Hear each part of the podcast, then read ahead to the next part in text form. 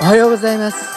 竹、セブに住んで人生が変わったラジオ、お聴きいただきありがとうございます。この配信では、私竹がセブ島で10年暮らした経験から、あなたの気持ちが少し楽になれるかなって話ができたらと配信しています。セブのことだけでなく、日常で感じること、将来の夢や希望など、ちょっと元気になれるビタミン剤を目指しています。今日は記念すべき第243回です。ね、今日はちょっとね、えー、ツイッターのトレンドにね、ロマンス詐欺っていうことがちょっと出てたんで、まあちょっと数年前からね、少し耳にする言葉ですよね。あの、いわゆる結婚詐欺なんですけど、まあ、えー、以前はね、結婚詐欺っていうのは実際に2人が出会って結婚話を進めていく中で、まあお金を騙し取るみたいなそんなパターンだったと思うんですけど、このロマンス詐欺っていうのは外国人相手で一回回わずにネット上やのやり取りだけで、えー、まあお金を振り込ませるっていうことなんですよね。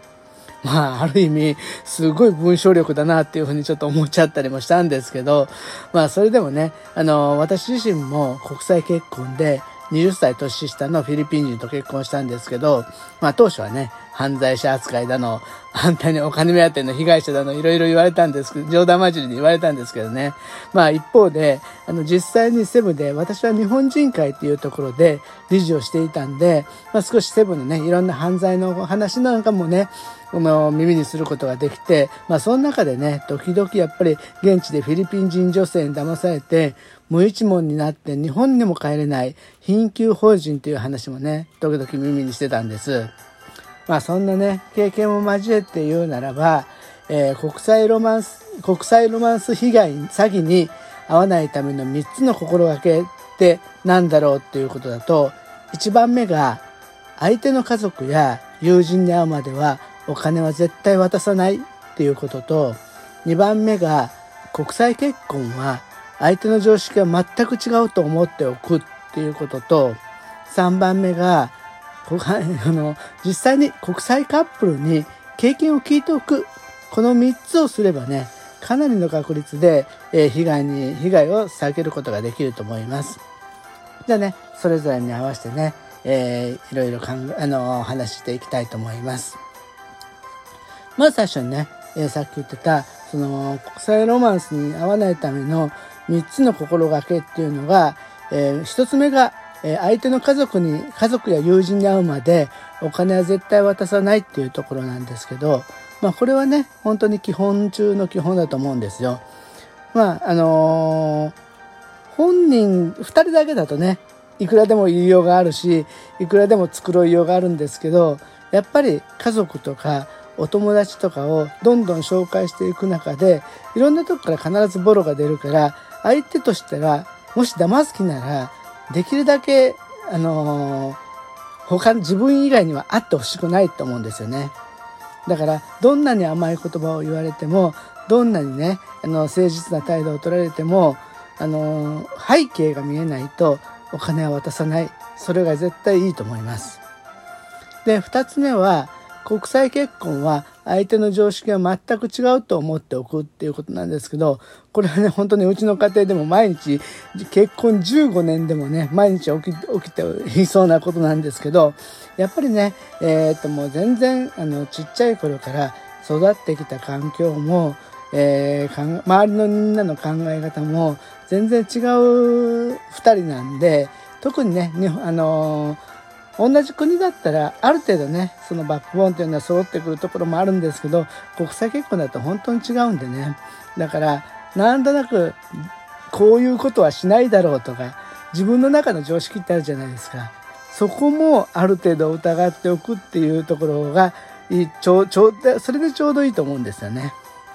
なので、まあ、国際結婚は相手との常識常識が全く違うと思っておくっていうことと、まあ、常識が違うからその都度都度よく話して、えー、考え方とかコンセンサスをちゃんと取っておくっていうことですよね。で、3つ目が国際カップルに経験を聞いておく。これはね、多分その国際結婚をする中で結構どんな国際結婚でもえー、似たような悩みとか似たような問題の乗り越え方っていうのがあるんでぱりその彼氏彼女が、えー、自分たちが、あの国籍の人だったらやっぱり周りでねそういう人を探してあらかじめいろんな経験談を聞いておくっていうのは結婚してからもうまくやる方法の一つを、あのににもなると思うんでまあそういうね、あの騙される騙されないっていうことよりも、あのその時点でいろんなカップルの経験談を自分の知恵として入れていくのはすごくいいなっていうふうに思いました。で実はねこの国際ロマンスっていうのは結構増えていてて今ねアメリカだったら日本はねなんか正確なあのー、ロマンスロマンス詐欺だけの件数っていうのは分からないんですけどえー、アメリカだったら、えー、年間3万3000件被害額も、えー、303、え324億円っていうことでかなり大きい金額の、ね、被害が出てるみたいですね。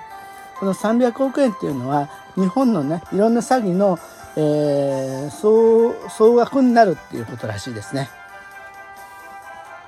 でその中で、まあ、やっぱりね、えー、どうしてねそういう国際ロマンス詐欺が増えてきたかっていうと、えー、一つはね、まあ、出会い方マッチングアプリとか SNS が復旧してきて、えー、そんなにね違う形で、えー、ネットを使ってあってもあんまり気にしなくなったっていうことが一つあると思います。それと二つ目はあのー、やっぱり外国人なんで情熱的に本当にねあのこっちが赤面するぐらいあのなんかキザなセリフとかをいっぱい言うんですよね。私ですらね、あの、嫁には人前で愛してるよって言う時もあります。それはなぜかっていうと、言わないと思ってないと思われるからみたいな、そんな常識があってね、あの、日本人はね、なかなか感謝とか、その愛情表現っていうのをしないんですけど、外国人はすごくするんですよね。で、それに言われてると、普段ね、なかなかそういうの言われないから、ちょっと舞い上がってしまうっていうところはあると思います。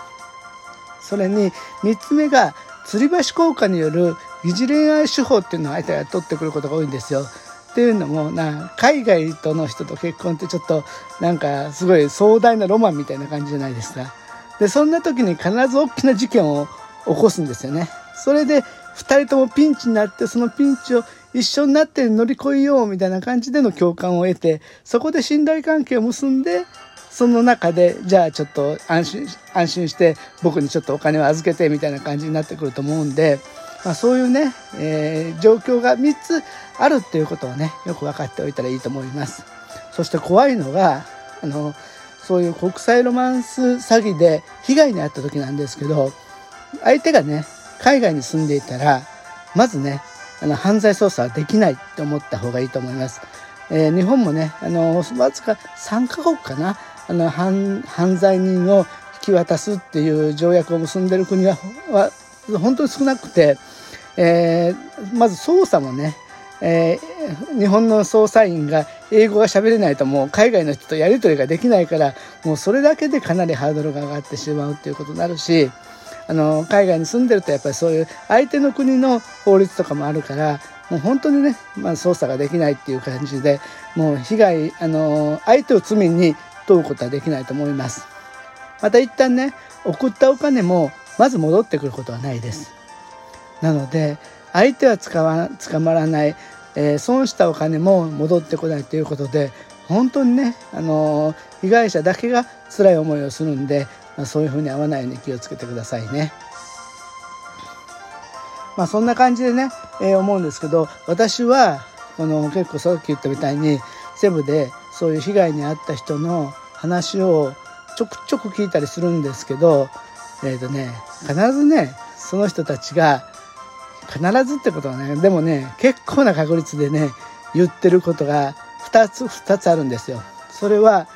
自分だけはそういう胸が合わないって。俺はいろいろ見てきたから、もう絶対俺の目には、俺の勘には間違いないみたいなこと言うんですよね。そして、必ず相手のこともかばうんですね。えー、彼とか彼女に限ってそんなことは絶対ないって。これも俺の経験上、もう本当に間違いないよって言うんですけど、旗から見るとね、もう典型的に騙されてるっていう感じなんですよ。で、こっちが何言っても聞き入れられないんですよね。なので、恋愛はやっぱりね、周りのアドバイスっていうのもすごく大切になるんで、やっぱりそこはね、広い目で、いろんな方に意見を聞くといいんじゃないかなって思いましたはいえーとね、今日もね、なんか鬱陶しい天気で、なかなか毎日暑いんですけど、皆さん熱中症とか気をつけてくださいね。それでまたね、緊急事態宣言とか、えー、マンボウとかが延長になるみたいなんで、コロナの方も十分気をつけてください。今日はお聴きいただきありがとうございました。また明日も配信します。どうぞよろしくお願いします。